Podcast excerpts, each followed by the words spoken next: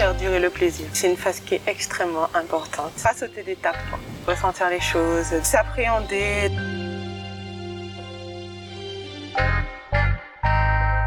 Il y a comme un air de sensualité tranquille chez Rose.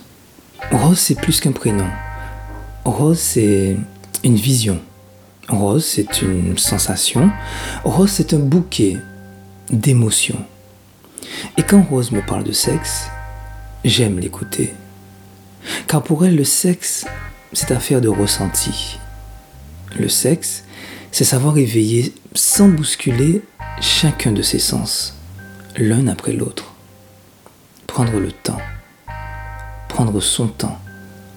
On ne calcule pas le sexe chez Rose, on le vit, dans sa chair, dans son esprit.